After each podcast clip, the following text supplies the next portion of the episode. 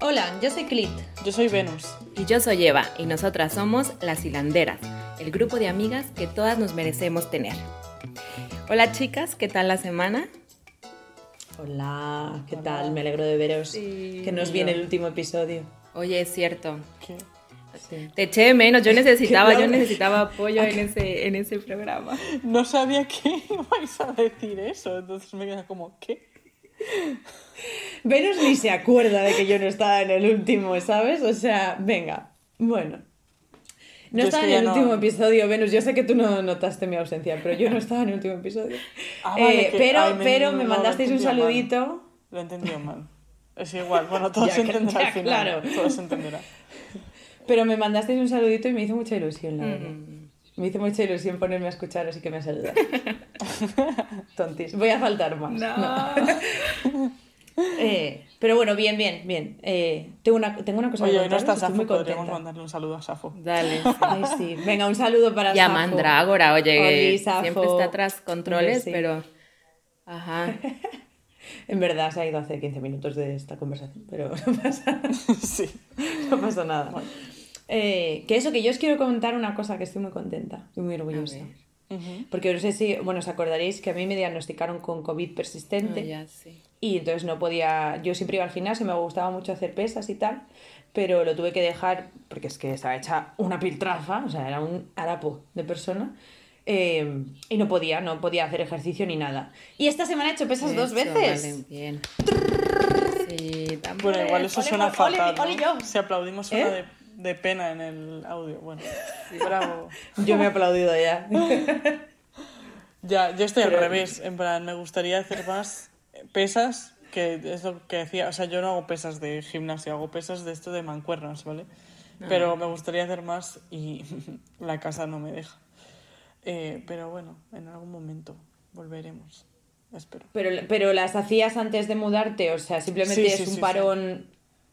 Sí, sí, sí, es que ahora estoy pues pintando la habitación, poniendo enganches por aquí, taladrando la pared, este tipo de cosas. Eso es ejercicio también, ¿eh? Sí, pero No es lo mismo. pero no me canso tanto. Bueno, pintando la pared, ojo, cuidado con pintar la pared, ¿eh?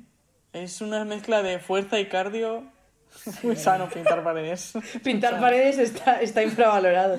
Sí, es un coñazo también, pero está... eh, como ejercicio, pues bueno, ahí lo llevas. Sí, pero quiero hacer... Es que yo lo hacía en plan, en mi pausa para comer, como trabajo remoto, pues Ya, me, me ponía, en plan, para no estresarme tanto, mm, hacía un break en mitad del día, hacía ejercicio y luego comía. No sé si eso está bien o está mal, me da igual. Típico Eh, alemán, ¿eh? Entonces así me relajaba. Y ahora ya, pues en lugar de hacer eso, me pongo a pintar media hora la, pa- la pared y después me voy a comer. Bueno, oye, joder, cada uno. A ver, cada uno tiene que adaptar. Yo igual, yo como, yo, yo solía hacer ejercicio en la hora de comer. eh, o iba por la tarde, si tenía como programación más larga, pues iba por la tarde. Pero con esto del COVID y sus mierdas, no podía. Pues en la hora de comer me iba a dar un paseo, que era lo que podía hacer, pues ya está. Cada Ya, uno, claro, ya. hay que adaptarlo. Pero bueno, lo importante es hacer algo. Lo importante es participar. Exacto, lo importante es estar ahí y tener buenas intenciones. Que eso no cuesta Que nada, luego es te, te gratis. diagnostiquen intolerancia... No, ¿cómo se dice? Bueno, eh, pre- estado prediabético, pues bueno, pero lo has intentado. O sea, Lo- está Tú has estado llena de buenas intenciones mientras te... El azúcar es que no perdona y está muy mal por parte del azúcar. Está muy mal. La es que la sí, culpa suya. Está claro. Está claro. Tú, Eva, Ya me he perdido. tú, Eva, ¿cómo vas con las No, mira, pesas? nada, yo eso, eso. Si tengo ganas lo hago, si no tengo ganas no lo hago. Mira, es que yo tuve, eso nunca les he contado, pero yo en algún momento tuve como un asunto ahí vigoréxico. Entonces, para mí, el darme chance, como de decir, no hago nada, esta semana está bien. O sea, como da- darme la oportunidad de hacer cuando de verdad quiero hacerlo y de no hacerlo cuando no, es todo un logro en mi vida. No, no, o sea, fuera de coña, ¿eh? Porque yo creo que a mí me pasa un poco lo mismo, no en plan vigorexia, pero yo soy una persona que tiendo a empezar algo como hobby y convertirlo en obligación. Oh, Es personalidad. Yo lo que digo, lo bueno que yo nunca agarré las drogas, porque así como, bien, como así como me fui con el ejercicio, te lo juro, es que yo si hubiera agarrado cualquier droga, no. No lo hubiese soltado. Te lo. Yo- sí, yo- me comprometo mucho. Sí, sí. yo lo pienso con el alcohol. Somos muy responsables, Eva, somos muy responsables. Yo lo pienso no, con pero el es alcohol verdad, porque es a mí verdad. me dio un, un- un mega... O sea, yo bebía de adolescente, en plan...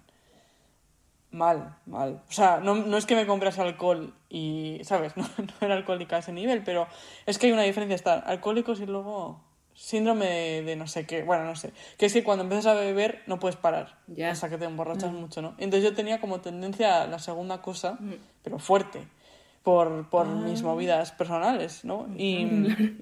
Y una vez me pasé cinco pueblos por condiciones concretas de que estábamos como en un bar que no tenía ventilación y no había agua, o sea, el agua estaba caliente y tal, y en fin, que nos daban, en plan, para hidratarte, te daban alcohol, y como éramos imbéciles, adolescentes Que que no sabíamos tanto el nada, alcohol, como todo el mundo sabe. Claro, entonces estábamos todos ahí, pa, pa, pa, pa, pa, intentando hidratarnos, consiguiendo lo contrario, en fin.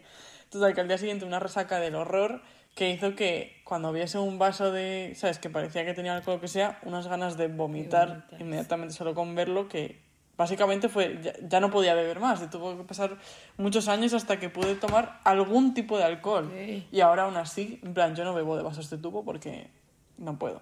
O sea, me da Esto es un ejemplo precioso para poner en una entrevista de trabajo cuando te digan, ¿tú cómo eres de responsable? Yo me, me autolesiono, me autoboicoteo hasta tal nivel Pablo, para Y tú puedes decir esto y seguido oye, entra Eva y dice, yo porque no me di a las drogas. Sí, ¿no? Sí, ¿no? Es que- No, pero es verdad, esto, o sea, a mí me encanta porque el, el episodio de hoy no tiene absolutamente nada que ver con lo que estamos hablando ahora mismo. Y sí, pero ya dejamos tiempo un sí, ¿eh? takeaway, ¿no? Para... No digo, al Bueno, tiempo bueno, sí, porque sí, un poco sí, sí, es llevar sí. al extremo algo. Sí. Pero ya, ya hay un takeaway para, para las oyentas, ¿no? Yo, yo cuando, como soy así, eso, tan obsesiva de que yo me pongo a hacer algo y no sé, no sé hacerlo mal. Ya. O sea, yo si hago algo mal, no lo hago. Para hacerlo mal, no lo hago. Que es una, una mentalidad súper tóxica, yo lo sé y lo estoy trabajando. Em, y una frase que oí en un podcast que creo que era de, probablemente de alguien que yo como arqueóloga debiera conocer, porque era un romano de antiguo, pero no me acuerdo, eh, decía que no dejes que lo perfecto sea enemigo de lo bueno. Sí. No por no ser capaz de hacer algo perfecto, dejes de hacer algo que, oye, que está bien. Ah, claro. Yo Es lo bueno, pues esto es lo que decías tú. pintura. Esto es lo que decías tú, Eva. Eh, Pues sí. a lo mejor no puedo entrenar todo lo que en teoría debiese para sacar el máximo Ah, es rendimiento, que no sé qué qué, es. pero es que eso a lo mejor me va a amargar la vida. Pues para eso prefiero hacerlo menos y disfrutarlo y estar sana que joderme. Pues eso. Ese es el takeaway para las. Ala, ya se acaba el episodio. Bueno, eso, como que eh, esto va y no va realmente. Eh, el tema del día de hoy este, es el privilegio de la belleza, ¿no? Algo de, algo de lo que todas aquí sabemos muchísimo. Eso, ajá, como Sí. que esto realmente salió en el episodio 2, el mandato de la belleza, depilación y maquillaje, que quien no lo ha escuchado, por favor, vaya y escúchelo porque es muy bueno, es muy bonito. Hay muchas ideas ahí muy inspiradoras también. Y bueno, ahí aparece el privilegio de la belleza. No lo llamamos en ese momento como tal realmente, sino que mientras fuimos platicando fue como una caída de 20, pues, ¿no? Como Recuerdo que esta Venus comentaba que en su experiencia personal, al momento en que empezó a, a hiperfeminizarse, o a seguir como con estos cánones de belleza, como que ella sentía que tenía otro papel social, tenía más reconocimiento, como que se abrían ciertas puertas, ¿no? Y como ahí justo en la conversación también nos dábamos cuenta, y, yo como que metí ahí mi carta de mi historia también, de decir, no, no es cierto, pues, ¿no? Yo así, de niña, de pequeña, como siempre era considerada como la niña bonita, la niña buena, y que a mí al final no me había traído nada bueno, pues al contrario, me jodió la vida. y como que bueno, ya como que nos sentamos un poco a hablar sobre esto entre nosotras y veíamos que, que es un tema importante, ¿no? Y buscando, buscando, pues ahí resultó que había un concepto que es este, el del privilegio de, de la belleza.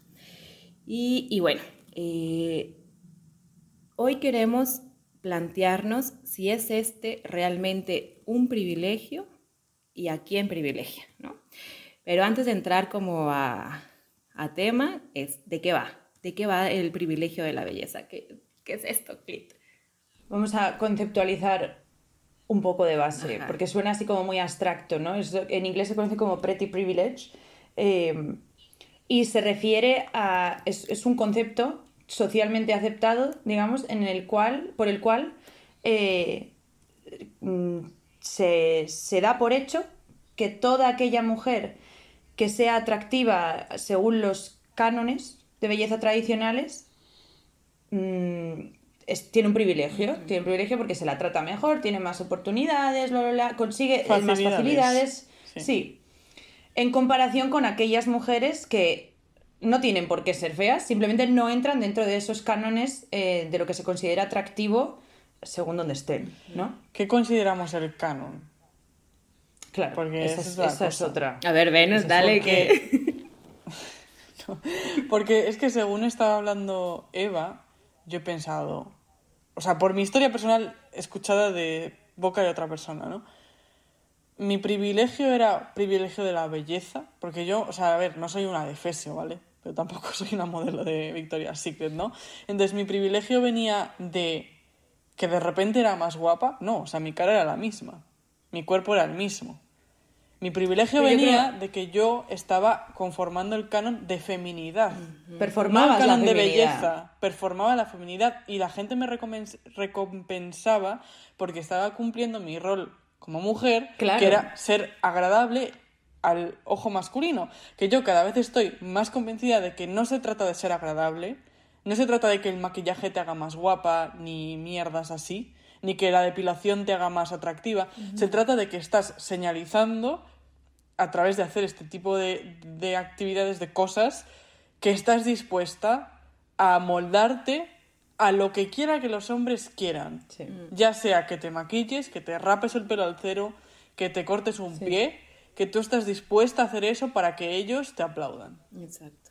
Es un poco lo que creo que lo había, hablábamos, lo mencionamos de pasada en uno de los episodios anteriores, ¿no? Que si un día se llevase llevar un tentáculo en la frente, si la moda fuese esa y a través de esa moda se te valorase, consiguieses tu validación, ¿no? Los hombres te diesen la validación que necesitas para saber dónde estás en la sociedad, pues por llevar un tentáculo en la frente estarías señalizando esto. O sea, al final el canon de belleza, por eso digo que depende de dónde estés, depende de la época, depende de todo porque varía de un sitio a otro. Eso, por ejemplo, yo puedo pensar en, en, México, claro, o sea, como una chica considerada guapa que, mm. que, se le abren como estas puertas o que, no sé, consigue el trabajo más fácil o que consigue lo que quiere, ¿no? Que con el jefe o tal. Pues es una chica voluptuosa, por ejemplo, ¿no? Con ciertas medidas, con senos, con nalgas, caderas, que además se procura como el cabello, se maquilla, usa cierto tipo de calzado, cierto tipo de ropa como más entallada. Y puedo pensar, por ejemplo, en Suiza, tú no ves estas mujeres como así, exóticas, aquí lo diría, ¿no? Pero claro que lo hay, pues es la mujer que es hiper delgada, que también se maquilla, que se arregla, que usa cierto tipo de vestimenta, o sea, al final... Eh, Pero maquillada de cierta manera también. Pero es que al final tiene sentido, o sea, al final, la belleza, ¿no? Este canon de belleza es un concepto abstracto, con lo cual tiene sentido que es un concepto abstracto y un elemento de control, una herramienta de control. Entonces tiene sentido que tenga que cambiar con el tiempo y el lugar, ¿no? O sea, si tú coges un mismo país eh, en los 70, se llevaba un cuerpo de mujer completamente diferente, literalmente lo opuesto a, lo que se puede considerar eh, en España a lo mejor eh, atractivo ahora mismo, ¿no? Pero es que si, si como herramienta de control, si no evoluciona, pierde gran parte de su poder, porque llega un momento en el que entonces tú ya sabemos que es imposible realmente alcanzar ese estándar de belleza, pero puedes eh, llegar a conseguirlo hasta un punto en el que te sientas cómoda. Y entonces se pierde poder sobre ti. Pero si dentro de cinco años de repente eso cambia y donde tú te habías operado y te habías puesto tetas, claro, está cambiando ahora mismo porque hay muchísimas mujeres con tetas y ahora están como diciendo que otra vez vamos a volver a no al, modelo de, de, Kate Moss que me da un poco de pena la señora porque siempre se la usa de ejemplo de estar esquelética, ¿no? ¿Por qué? Porque muchísimas mujeres han conseguido ese ideal de belleza, se han conseguido aceptar de una manera un poco tambaleante, pero bueno, aceptar en cierto sentido. Mm. Y claro, ya, eso ya no conviene.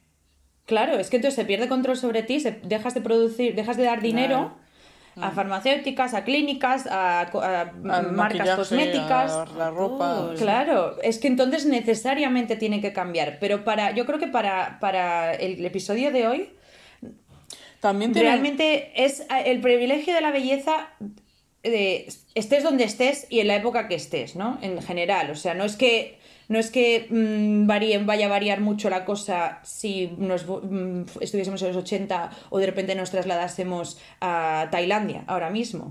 Al final siempre se considera que la mujer que, que tiene esos, esos, esas características es privilegiada. Eso, y... Ahora que las características sean diferentes, pues sí, claro. O sea, como eso, a mí me gustaría dar un pasito atrás y como poner eh, entre comillas esto, ¿no? Si esto realmente significa un privilegio para nosotras, ¿no? Y ahí, de nuevo, como retomo lo que comentaba yo en el episodio 2, ¿no? Que a lo mejor a mí sí me tocó vivirlo muy fuertemente cuando era pequeña y era así como esta belleza, como un don divino, ¿no? Como que, oh, es tan hermosa esa niña y ya está. Y que a lo mejor en la adolescencia a mí eso me picaba muchísimo y como que todo el rato me estaba intentando yo salir de ahí, ¿no? Y que sí, a lo mejor mm. eso, pues yo no aprendí a maquillarme, yo no sé maquillarme. Eh, yo no, o sea, como que hay muchas cosas que yo no aprendí de la feminidad, porque ciertamente desde pequeña era como considerada como muy bonita, entonces como que no hacía falta que yo hiciera muchas más cosas, ¿no? Más bien para mí al revés, como este, era dejar de hacer cosas para evitar, eh, pues, transitar por tantas, tantas violencias, que al final, eh, cuando eres considerada como bella o bonita, no significa, para, en mi historia tal cual, no significaba tener una ventaja, al contrario, o sea, algo que yo recuerdo muy fuertemente es esta enemistad que me ocasionaba con mis primas, ¿no? O con mi hermana hasta me pasó porque en el medio familiar sobre todo, todo el rato era como señalar pues de que es que Eva es muy bonita, es que muy, pero ajá, y tú no eres tan bonita, había como otras primas que les decían. a mí me ocasionaba como esta enemistad y este juego de competencia todo el rato con, pues, con mi prima y con mi hermana, por ejemplo. Entonces yo realmente era como una niña muy sola en el ámbito familiar, porque era como que, bueno, es bonita, lo tiene todo, ¿no? Y pensaba, o sea, como que pareciera el, plan perfecto para el sistema patriarcal, ¿sabes? Como que pones a competir, desde bien chiquitas las pones a competir, este, generas enemistad, eh, minas el autoestima de la gente, porque todavía me pasa, pues, con primas, que es como, es que, o sea, que recuerdan lo mal que lo pasaban y yo decía, es que yo solo estaba ahí existiendo, pues, ¿no? Eran los adultos los que todo el rato estaban señalizando eso y que estaban comparando y estaban como al final cosificándonos, pues, ¿no? Totalmente. Digo, y hablando como un poco más, más reciente, o sea, no sé, yo a los cuando era como vigoréxica que les digo, o sea, recuerdo en una reunión familiar, o sea, que un tío llegó y me, y me dijo como, ah, yo tengo una foto tuya guardada en mi celular y se la enseño a mis compañeros, ¿sabes? O sea, yo al tío no lo he vuelto a ver, obviamente. Creepy. a ese nivel, a ese nivel, ¿sabes? Porque digo, para mí no representaba un privilegio. Para mí, al contrario, este, en este ámbito como de muy pequeña y como en un ámbito muy familiar, yo recuerdo perfectamente esto, como la sobre como cosificación, la hipersexualización y esto que me da mucha tristeza era como esta competencia todo el rato y que lo podemos ver, no sé ustedes si lo han visto, vamos, pero en todos los ámbitos, siempre como esta riña y esta competencia entre, chicas, por ejemplo, en la escuela, en el ámbito laboral. A mí también me, mm. pasó en cierto sentido, o sea, cuando yo hice mi, transformación. Em, yo tenía dos amigas. Salió de la crisálida. Yo tenía, o sea, por simplificarlo, digamos, tenía dos amigas atractivas y dos amigas que no lo eran, según el canon eh, de belleza y según el canon de personalidad, porque va ligado, ¿no? Mm, porque se presupone una forma de actuar a las mujeres bellas y una forma de actuar a las mujeres que no lo son. En fin, Eso es. me causó problemas porque yo con las chicas más guapas de mi grupo de amigas no me llevaba tan bien porque eran no quiero decir que ellas fuesen superficiales, pero actuaban como tal, porque es lo que se esperaba de ellas, supongo, no sé, a lo mejor es que son así, no sé, hace mucho que no hablo con ellas. Em, y las otras chicas que tenían aunque no compartíamos tantos hobbies al final, pero tenían una, forma de ver las cosas mucho más interesantes, más profunda. Mm. Y me dejé de llevar también con ellas porque había competencia. Porque yo había pasado siempre de de ser como la Celestina del grupo, ¿vale? Porque a mí me gustaba hacer eso. Y como intentar liarlas con, con chicos y no sé qué. Y de repente eso pasó a ser una amenaza porque a ellas les gustaba tal chaval y entonces yo empezaba a hablar mucho con ese chico y mira a mi amiga y no sé qué. Pero después ese chico lo que entendía es que, o sea, daba igual lo que yo le estuviese diciendo, porque muchas veces da igual lo que le digamos a los hombres, ellos lo interpretan como les da la gana, y ellos interpretaban que yo tenía interés, o ellos desarrollaban un interés en mí. Desde luego. Y entonces al final eh, era un problema para mí con mis amigas, porque me salía el tiro por la culata y ellas acababan enfadándose conmigo, en plan, esta chica me está robando mi, o sea, no eran sus novios, pero mi interés masculino, lo que sea, todo el rato, ¿no? Y al final yo lo que decía, lo que sentía era como, vale, pues con unas amigas no me llevo porque no me parecen interesantes y con las otras no me llevo porque es que estamos mm, todo el rato así como a, a, malas. Entonces yo tenía que buscar una nueva manera de relacionarme o tenía que controlar mi personalidad porque ni con unas ni con otras encajaba. Mm. Porque estaba como en un punto intermedio, no sé. Creo que las dos habéis porque tocado. Era más guapa, pero no quería cambiar mi personalidad y convertirme en tonta, porque no, Yo ya sabía lo que era no ser tonta y no quería serlo. y no mola, ¿no? Por lo que sea. Yo creo que las dos tocado. O sea, yo, eh, eh, bueno, estoy de acuerdo en general, que creo que las tres tenemos experiencias mmm, distintas, pero que al final nos han llevado un poco a, a, a Mm, planteamientos similares, ¿no? O sea, yo, para mí, creo que para las mujeres, o sea, creo que el privilegio de la belleza existe, pero que solo lo disfrutan los hombres. Creo que solo, solo se te facilitan las cosas realmente, de manera tangible y práctica, si eres un tío. Y además tienes otras cosas. ¿no? O sea, no se te facilitan solo por ser guapo muchas cosas, pero si eres un tío, eres blanco, eres heterosexual, eres rico, eres guapo, o sea, sí que suma un escalón. Creo que las mujeres no es un privilegio, es todo lo contrario, es una desventaja, es un riesgo enorme en el que nos ponemos. ¿Por qué?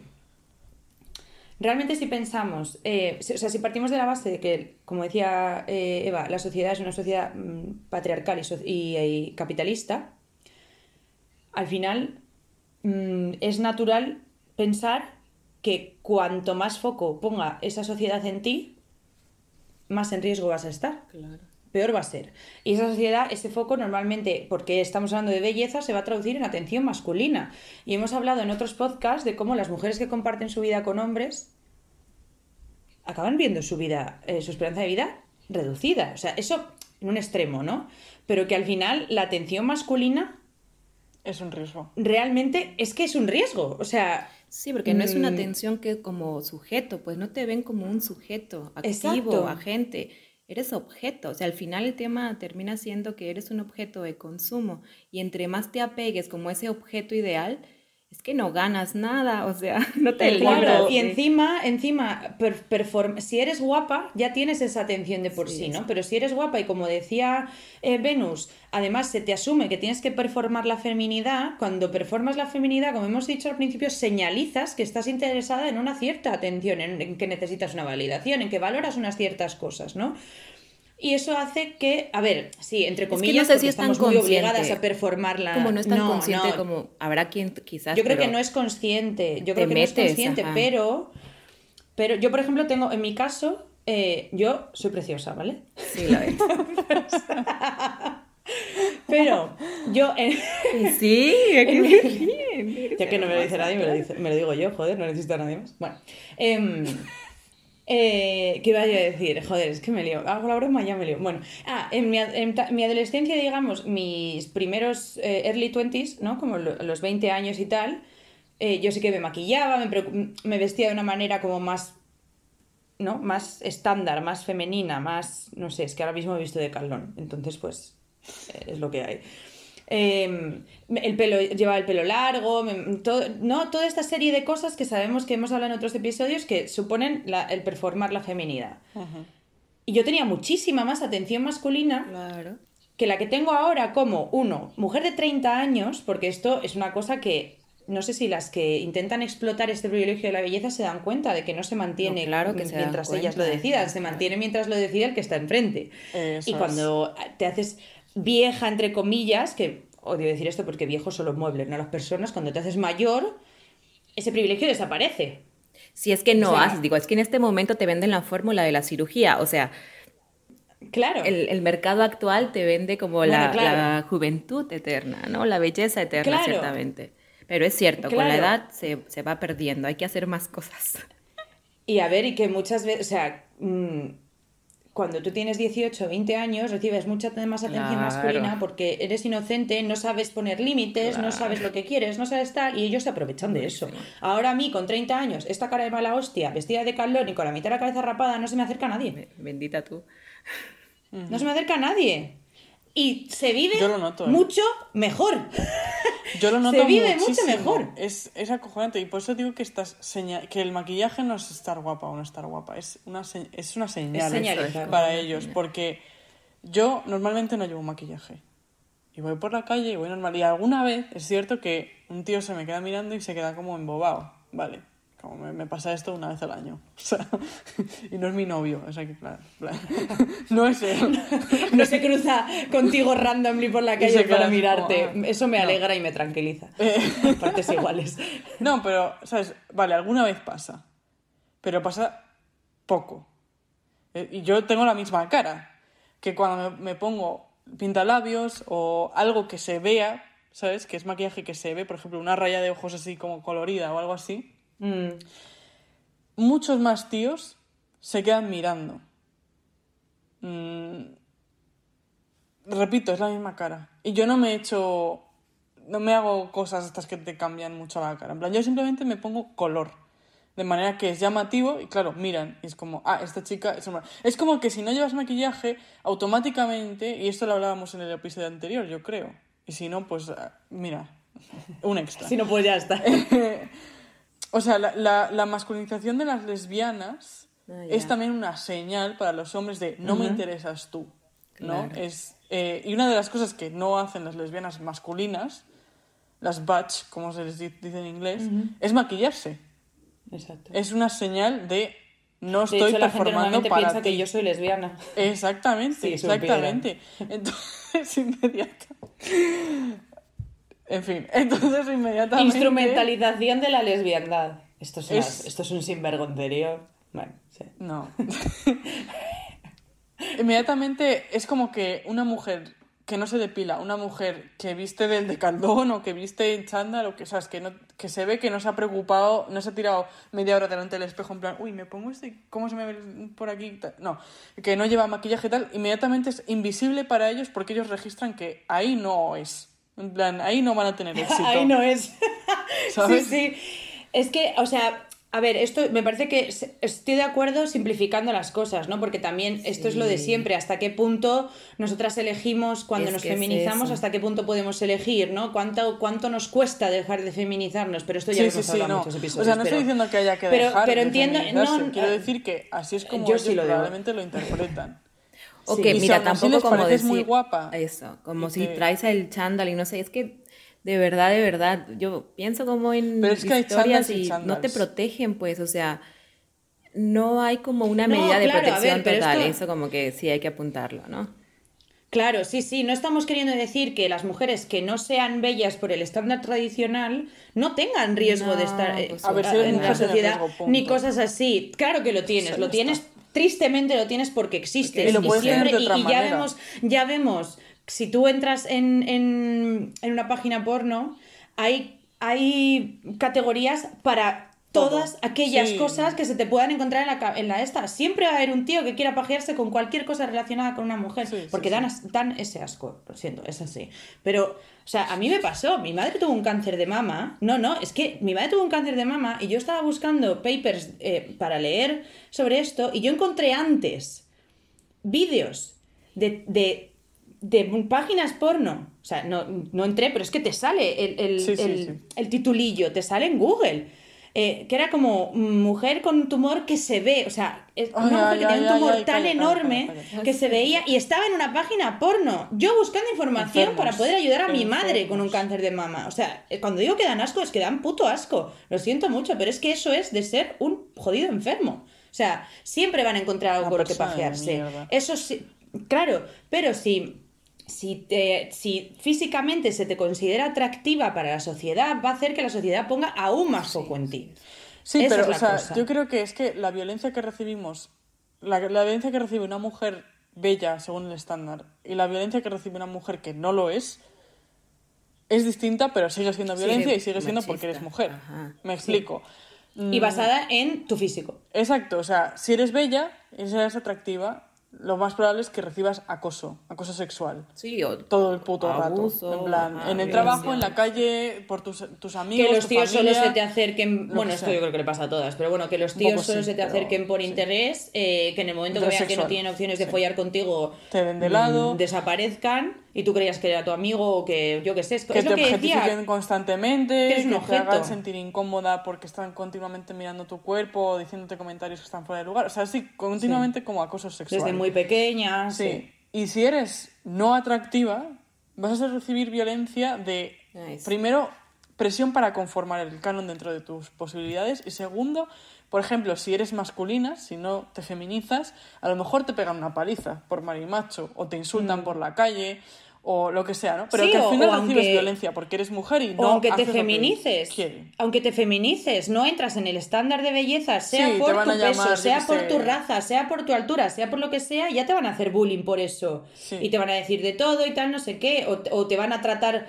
aún más como, como un segundo plato, ¿sabes? Sí, Que es- como una cosa o que- sensación horrible, es que, es que...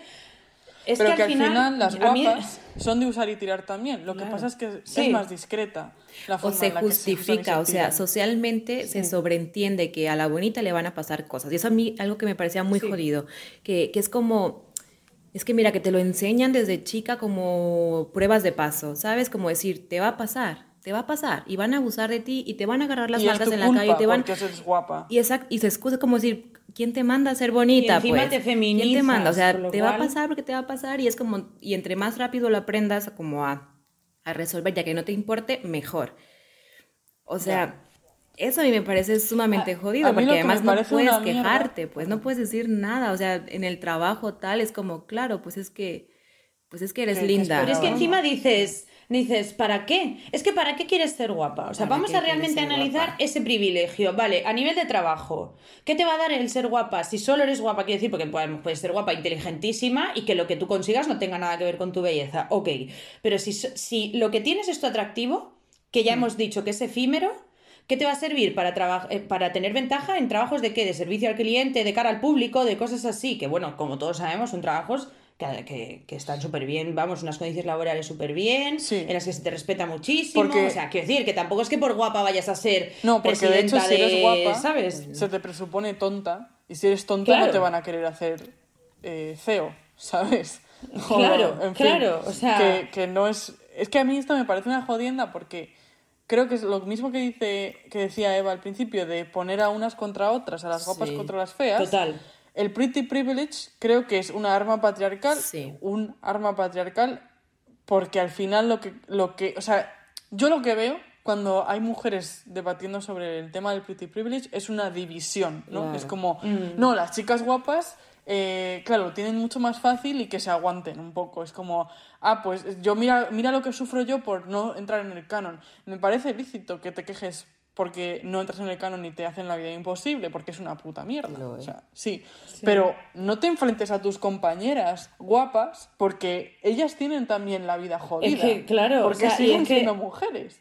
Es que es eso, y que además ese, ese, ese poder, digamos, ¿no? Ese, ese, ese privilegio, es que es un privilegio Que es un poco falso. percibido y ajeno. Es que o no, sea, ajá. quiero decir, sí, a lo mejor ¿A quién eh, por guapa, pues consigues casarte con eh, Un ser la millonario pareja que te de pega, un millonario, que te viola, eh, sí, o, eh, claro, o sea, eh, tiene ese poder, o sea, nadie te va a dar real poder No, real. Exacto. Nadie te va a dar poder real por guapa. No, No. no, Como no. mucho te van a dejar te van a dejar que tengas ese poder percibido por cerca de quién estés, con quién te relaciones, etcétera, etcétera. Y cuando Bueno. se cansen de ti, a tomar por saco. Es cierto O que, por ejemplo, las Kardashian, el poder que tienen, o sea, tienen poder, porque tienen muchísimo dinero.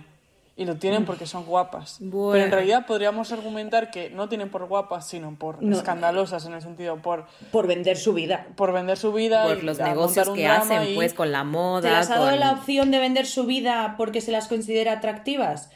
Pero Mm, claro, quieres, quieres Mm. vender tu vida y ganar tu, dinero- tu dinero así a cambio de o a costa de tu salud, porque mm, las Claro. Kardashian tienen más operaciones estéticas que yo que sé. Claro, Y que- y tener tu vida ligero. retransmitida, tener todo lo que eso mentalmente te puede traer, es que no es un privilegio. es que, o sea, yo O sea- no lo haría. Yo no lo haría, yo no pondría mi vida ahí fuera en un, Ya. por mucho dinero que me dieran, es que no, o sea, yo sigo siendo clase obrera, me da igual, no lo hago porque me parece que el precio Es elevado. O sea, me parece, sí. que, me parece que el premio tiene como mucha purpurina, ¿no? Y muchas lucecitas y parece muy bonito, pero que el precio es bastante más alto. Y tú, o sea, todo el mundo opinando sobre tu vida, o sea, uff, quita, quita. Tu quita, cuerpo, tu cara, tu no sé qué, si salías peinada, si no salías peinada, si has hecho no sé qué, si has hecho no sé cuánto, tu marido poniéndote los cuernos en directo, o sea. No, horrible, sí. La- y Y además que- eso, la vivencia personal como que queda muy diluida, es como el cómo se está transitando Mm. por eso, pues qué implica a nivel anímico, a nivel relacional, emocional, porque de verdad no te hace no te hace amigas sinceras, algo así. ya. Sí.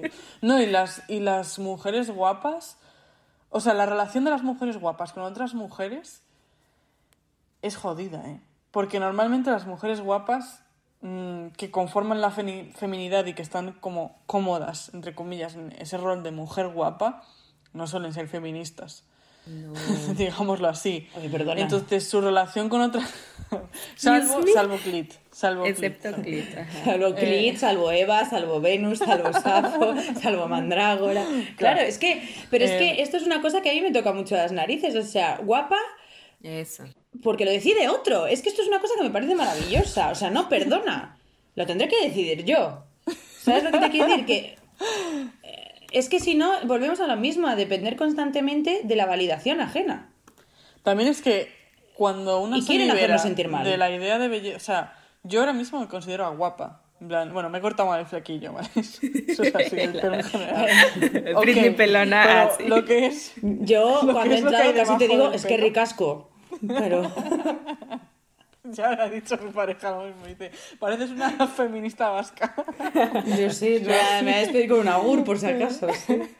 Pero. Pero, o sea, que igualmente, en plan, yo me he liberado mucho de esa idea de belleza como proyectada. Claro. Y a su vez eso me da belleza. Porque mi confianza en mí misma, eso se nota. Es una belleza auténtica. Es como un aura de, de belleza que no tiene que ver con mi físico, ¿no? Y es que si lo dejamos de llamar y belleza. se nota, es que se ve en el espejo. ¿Qué? que si lo dejamos de llamar belleza, ¿sabes? Es que al final como que realmente no tenemos por qué ser bellas, no le debemos a nadie el No. ser be- ni a nosotras mismas, ¿por qué tenemos que ser bellas? ¿Por qué? ¿Para qué? O sea, ¿de qué te sirve? Sí, por eso- Funcionalmente por eso, no me te sirve tan de triste esa nada. batalla del pretty privilege. Es como, ¿y qué? ¿Y qué? ¿Y qué? O sea, es que ese no es el rol de las... Eso no es donde tendríamos que estar planteando... O sea, lo que deberíamos estar planteando es por qué tenemos las mujeres la obligación de ser bellas Claro. y después aliarnos con el resto de mujeres, guapas o no, según el canon, para mandar, a to- mandar el canon a tomar por culo. Yo sí, sí. Yo creo que es una cosa mm, más que hay que desaprender, ¿no? Porque es lo que decía Eva antes, es que es una herramienta para que compitamos, pero es que desde, desde, desde que, Sí. mm, vamos, la más tierna edad, se nos enseña que nuestro valor está definido en base a la validación estética que recibimos, sobre todo del sexo opuesto, ¿no? Ahora, que tú seas lesbiana no, eso les da igual. Sí. Eh, pero es que a las claro, o niñas, sea, a las niñas pero es guapas que si se les hace se caso nos- y a las niñas feas se las ignora. Y Y cuando a las niña- niñas guapas, desde, desde pequeñas se las dice qué guapa eres. Y que es lo que decía Eva antes, y que no sé qué, y se las que mete cada vez más que eso es su valor. Eso es una cosa que a mí me revienta. Cuando veo a alguien que le dice a una niña pequeña, ay, qué guapa soy. Digo, joder, ¿no tendrá otra cosa que la puedas decir a la niña? No sé, ¿qué has hecho hoy? ¿Dónde vas hoy? ¿Qué te gusta no hacer? sé, ¿Sabes? o ¿A qué ¿Qué te juegas? gusta? ¿Cuál es tu color ¿Tienes favorito? No, no sé, o sea, se- mira que a mí no se me dan bien los niños, pero por lo menos como para no tener que mencionarles eso, de verdad, es que es continuo, pero es que si, si eso se nos mete tanto, tanto, tanto en la cabeza desde que somos tan pequeñas, ¿cómo no vamos? Y en la adolescencia, vamos, Sí, todas Sí, las no, revistas, es brutal. todo, todo, explota, sí. o sea, Sí. es, es vomitivo, de verdad es, es enfermizo. ¿Cómo no vamos a llegar a una edad adulta en la que ya ten- sí que tenemos un poco más de independencia, un poco más de poder, digamos, a lo mejor en, De en el sentido de, de- de- de pareja, de trabajo, de tal, y no, y no vamos a competir? Claro. Es que es que es natural que la ¿sabes lo que te quiero decir? No digo, no digo que sea normal, pero que es, es que es natural que la gente, que las mujeres acaben creyendo que ese es el camino. Mm. Pero es que está diseñado para ser así, porque si, igual que decíamos que las modas cambian, que los cánones cambian, todo eso está diseñado para que no, compitamos entre nosotras y seamos nuestras la- las, las más críticas con nosotras mismas y con las mujeres que tenemos alrededor. ¿Por qué? Porque si no, las mujeres se unirían y acabaríamos con toda esta mierda, ¿sabes? No, y además, no recuperando lo que decía Venus, es que al final es como una pérdida, pues si tú estás preocupada por agradar, ¿no? Y por sostener todos estos ritos mortíferos este, de belleza, Mm. te pierdes la posibilidad de, de generarte a ti misma, pues, ¿no? Como tus pasiones, recuperar tu historia, Claro. vivir, vamos, como el ser tú auténticamente, vamos, como el ser persona, que eso que me parece lo más Sí, duro, sí.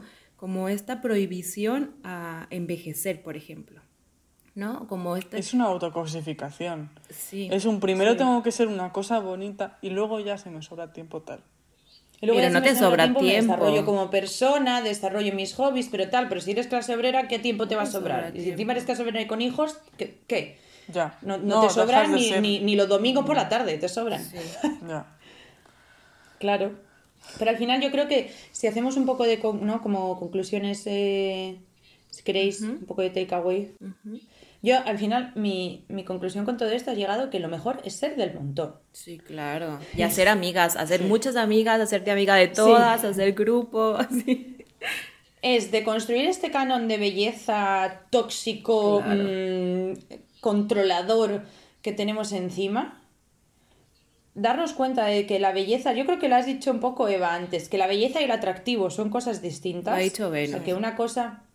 Ah, Ah, lo he pues dicho yo. Perdón. Sí. Ok.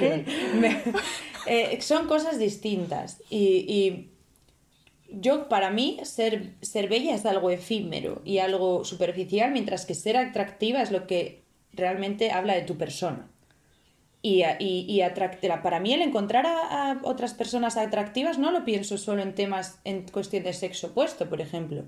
Yo pienso que hay mujeres atractivas. No tengo por qué sentir atracción sexual hacia ellas pero me parecen mujeres son las mujeres que yo considero inteligentes, interesantes, profundas, con conversación, que tenemos cosas en común. Eso también es atractivo.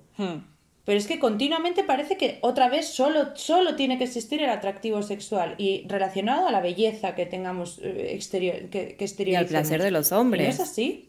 Es, es, por supuesto, a la mirada masculina, por supuesto. Sí. Pero en el momento que rompamos con esto, es que ganamos muchísimo poder. Sí, ganamos. O sea, yo, una cosa que me- a mí me pasaba y que yo pensaba que era una desgracia es que mis amigas estas las guapas atraían Mis a los, amigas las guapas, me encanta. atraían a los chicos en plan de primeras, ¿no? En plan, la gen- los chavales se acercaban a nuestro grupo porque las veían a ellas. Así simplificado, pero bueno, sí. Sí, sí, sí Y pero luego- muchas veces es así. Luego se hacían. Yo me hacía amigo de, amiga de ellas porque de ellos porque era como bueno a- no vienen o sea no, no vienen a ligar conmigo sabes pero estoy aquí así que voy a hablar con ellos no y al final yo atraía a esos chicos y tenía a veces relaciones con algunos de ellos por mi personalidad Claro. o sea porque soy del montón vale pero soy una persona interesante sabes y eso en ese momento yo pensaba, qué desgracia, porque soy fea, ¿sabes? Y solamente me quieren por mi personalidad. Y claro, ahora lo pienso y digo, ¿solamente te quieren por tu personalidad? Pues joder, ¿sabes? Fíjate, pues ya es mejor, decir, ¿eh? coño, ¿sabes? O sea, que luego no me querían, no me querían tanto, ¿vale? Pero, porque eran tíos y eran adolescentes. ya, ya. Pero al final, yo ahora, claro, a mi pareja la considero obviamente atractiva físicamente, ¿no? Pues no sería mi pareja, sería mi amigo. Pero la razón que, por la que, y él bromea con esto, de, ah, hoy me ves guapo porque he sido majo, ¿sabes? Pero es verdad, es que el atractivo profundo, Cuando lavan los trastes, vista, son muy sexys. Es, claro, es que te haga gracia la otra persona, que te haga reír, y eso automáticamente a tus ojos, en tu cerebro, dice, ah, mira, es más guapo. Claro. Pues más guapa. Es que yo he llegado al punto de que no soy capaz de encontrar a, a alguien lo bastante atractivo como para que me apetezca tener relaciones sexuales si, lo, si no lo conozco y lo conozco bien. Hmm, yo O sea, igual, no- sí, sí, no- sí, igual. Puedo, me puede parecer una persona preciosa físicamente. No te digo que no. O sea, no, no soy ciega, ¿sabes? Pero pero es que si no te conozco, no te voy a encontrar realmente atractivo. Te voy a encontrar bello, bonito, pero no te voy a encontrar atractivo. Y si no te mm. encuentro atractivo, no siento deseo por ti. Claro. es, que, ese es, yo creo que es como el final del camino del, de este desaprendizaje, ¿no? Que decimos, en el que realmente dejas de ver esas cosas, o no dejas de ver, pero dejas de, de, convertirlas en algo principal y te das cuenta de que al final es una dejas de ver cuerpos en una lista de cientos de cosas que una persona es. Claro. Sí. Y, para mí, todo esto que hablamos del pretty privilege, ¿no? Y de si de quién está tratada peor, si la que participa del canon, la que no tal, realmente no sería un problema si las mujeres supiésemos, por un lado, poner límites y por otro lado, tener estándares. También. Y tener autoestima, independientemente de eso. Exacto. También te si digo supiésemos lo que queremos, supiésemos, supiésemos dónde poner el listón, hmm. supiésemos decir que no a cualquier cosa y se nos dejase, ¿no? Porque muchas veces está ahí una zona gris.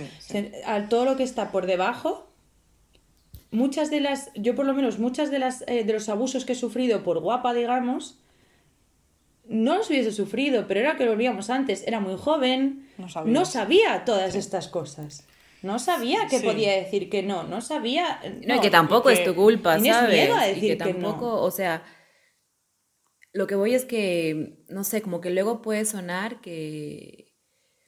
Eso, como si es que yo carecía como de esto, ¿no? De estas herramientas feministas para analizar si hubiese hecho esto. Pero es que no, o sea, realmente no hay manera de justificar desde mi forma. Te digo, o sea, como el tío que me dice que tiene la foto y que la enseña, o sea, tú crees. No, o sea. Nos podemos proteger, pero la responsabilidad sigue siendo de ellos. También, exacto. Desde luego. O sea, entonces. Y también es que a mí me parece que el abuso que sufren las mujeres que no entran en el canon es fácilmente denominable como abuso. es decir, son insultos, son rechazos, son ignorarlas, echarlas de ciertos grupos o no permitirlas entrar. Muchísimas veces se mezclan con mucho racismo. Sí, muchísimas. Pero son cosas que, que, vemos y que decimos, esto está mal. En plan, como sociedad, digo. Sí, sí. Y el abuso que sufren las mujeres bellas está mezclado primero con la vergüenza, porque es abuso sexual, y segundo, no se ve tanto como abuso, porque es como, ay, bueno, pero si te ha dicho que eres muy guapa, te ha hecho sentir incómoda, pero si te ha dicho que tienes, yo qué sé, ¿sabes? Yéndonos a los años 60, pero bueno, que tienes buen culo o lo que sea, ¿sabes? En el trabajo. Que te lo dicen todavía. no te quejas. Ya te lo dicen. No, sí, te lo dicen todavía, pero que a lo mejor ahora eso, eso sale al público y, y hay un sector grande de la población que dice, esto está mal, pero antes no. Y antes, pero, pero, por este privilegio precisamente que estamos hablando, pero porque se considera un privilegio. Exacto, se considera que la atención masculina per se es un privilegio. Y es como que no agradecela, pues a mí me pasó justo, justo exacto, en mi último trabajo en México, antes de venirme acá, que llegara un profesor y me dijera, ¿me permites decirte algo? ¿No? Y yo con cara de, pues no. Depende de Entonces llega una señora, otra maestra, y le dice como, no, bueno, pero es que ¿quién te va a decir que no digas nada? O sea, es que no adelante, o sea, la otra, y otro de que no, es que, que tienes muy bonito cuerpo, ¿sabes? Nivel trabajo, nivel, estábamos en la, como en el espacio de maestros. Y yo, Ni siquiera ¿sabes lo incómoda? Y la otra es como, pues claro, pues no, no, o sea, yo sabemos, la otra contestando de, sabemos que no es mala intención. Es como, pues te jodes, pues si tienes como buen cuerpo, pues mira tú qué bueno que te andan diciendo que tienes buen cuerpo, pues, ¿no? Es como, wow, qué privilegio. claro, pero como se percibe que no se como que no es un insulto, no. Porque, no, porque, se, porque claro, te dicen, no te está insultando, no te está diciendo lo contrario, no te está llamando fea. Mm. Entonces no es un insulto, no, no es, bueno, no es un insulto, pero es un comentario completamente no requerido, completamente innecesario y que, te, y que te vulnera. ¿qué, le dices? ¿Qué le dices? Pues cállate, o sea, ¿qué le dices? Pasando o sea, frente al elogio está, sin defensa, Claro, está sobrepasando algo que debería ser un límite visible para todos, que es directamente no hacer comentarios sobre los cuerpos de las demás, pero lo está sobrepasando con la excusa de que es un cumplido. Claro. Y, que tenemos que recordar que seguimos inmersas en la cultura de la violación. Claro. Entonces, se sigue considerando que la atención sexual masculina no es para tanto, estás exagerando. Hay que tal. agradecerla. Entonces, creo que eso también forma parte de, del hecho de que a las mujeres guapas se diga como, cállate, no te quejes de esto porque tienes estos privilegios. Es como, no es un privilegio. estar continuamente, o sea, que te den un altavoz a cambio de estar continuamente expuesta a mm, comentarios, eh, miradas, eh, situaciones, ¿no? Energía, mm, como, como, se- como de peligro, no es un privilegio. O sea, porque tú, como mujer, si eres capaz, deberías tener la posibilidad de conseguir ese altavoz por tus méritos. Entonces ya partimos de ahí, partimos de la base de que Total. estamos evaluando una cosa como privilegio que no debería ser un privilegio, debería ser un derecho, punto. Pero que encima ese Exacto. privilegio viene con un coste. Entonces ya no es tanto privilegio, ¿no? Es como una balanza. Entonces, ¿qué cuenta más? ¿Que te den el altavoz o que te que abusen de ti? ¿No? Es como, ah, pues, viendo la película esta de Blonde, ¿no? En plan, Ya. podríamos decir que Marilyn Monroe tenía un pretty privilege porque era como la actriz más bella supuestamente de, de- de su época, ¿no? En plan, se la conoce por eso, a pesar de que era inteli- inteligentísima. Y en la película esta, que yo no la he visto, pero he visto en los análisis y demás y, y sé un poco de la historia de ella, eh, el abuso que ella tuvo que sufrir continuamente durante toda su vida, a pesar de sus capacidades intelectuales, porque ella tenía derecho a lo que tenía porque era buena en lo que hacía, ¿no? Pero tuvo que pagar un coste tan caro, bueno, pagó con su vida, ¿no? Al final. Porque, Sí, sí. o sea, toda, todo el trauma que llevaba acumulando al final es lo que la- le, le mata, ¿no? O sea, entonces como... ¿Es un Por eso, privilegio? sí, sí. O Realmente al privilegio, final la pregunta exacto. es, a lo mejor una actriz menos guapa que ella siguió viva durante más tiempo. Entonces, eh, ¿qué, qué hacemos con eso? ¿Cómo Sí, analizamos o, ese o privilegio? lo que no? decíamos, una del montón no hubiese llegado a ser actriz, pero a lo mejor hubiese vivido una vida mucho más tranquila. ¿o no? ¿Quién sabe? Pero- Es que yo. Pero eso yo se lo hubiese, a en lo duda mejor se lo el hubiese rato. ahorrado, pero, pero esa experiencia Es- no lo hubiese eso, exacto, tenido. esa no, claro. Pero Claro. otras sí, pues. Por eso yo quiero advo- abocar desde aquí, advocar, abocar, no sé, eh, a toda la que nos escuche. Esto es mi opinión, ¿vale? A lo mejor me decís, no, pues a mí no me parece. Pero creo que lo único que todas las personas, creo que no hay nada más atractivo que ser buena persona y que lo único que todas las personas, hombres y mujeres, deberían buscar en el tema de belleza, atractivo y demás es, es eso, es ser buena persona y atraer a la gente porque seas buena persona. Luego ya, que tienes otras cosas, que eres súper inteligente, que te gustan los cómics, que te gusta salir a correr, que eso ya es cuestión de que encuentres a la persona que con la que hagas match, digamos, ¿no? Que coincida contigo. El resto, olvídate, olvídate de si tienes, es que da igual, da igual si tienes los pómulos de esta manera, el culo de aquella, el pelo de la otra o demás, porque lo dijimos en un episodio ya antes, creo, si alguien te quiere, te va a querer independientemente de si tienes canas, de si te has hecho las cejas o te has depilado las piernas. Y si no te quiere por eso, entonces no te quiere. Si te quiere por tus pómulos, No, Si vaya. te quiere por tus pómulos, es un, es un señor muy creepy, sal de ahí. O sea, quiere hacerse una muñeca contigo. Claro, pero es que es, es que es verdad, o sea, si alguien te quiere solo por guapa, lo hablábamos Sí. mm, hablando un poco de conocidas nuestras y demás antes de esto. Si alguien te quiere solo por guapa, solo por tu cuerpo, solo por lo que por, por, No te quiere. por la belleza, te ve como un jarrón. Sí, sí. sí, Eres un jarrón de porcelana china. No te, re- no te rebajes a eso. Mm. No, exige, exige y busca, es más difícil, pero bueno, busca a alguien con el que encuentres ese atractivo del interior, de los hobbies, del- de, los valores, de, de- de la- del ser buena persona, todo eso.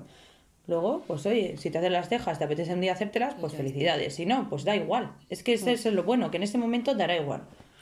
Nada, y como recordar que es una trampa, pues como este asunto de la belleza es, es, ajá, es tramposo porque es inalcanzable, o sea, y de eso va, de que no se pueda alcanzar, pues, y, Si es y de que nos matemos, que nos, o sea, que nuestro dinero, nuestro tiempo, que todo se, se, se vaya en eso y que no nos quede ni energía para, para demandar relaciones así, como las que plantea Clit, para conocer realmente quiénes somos, qué nos gusta, qué nos, a qué le queremos apostar la vida, pues. Si todo el rato estás pensando, ¿y ahora qué tengo mal?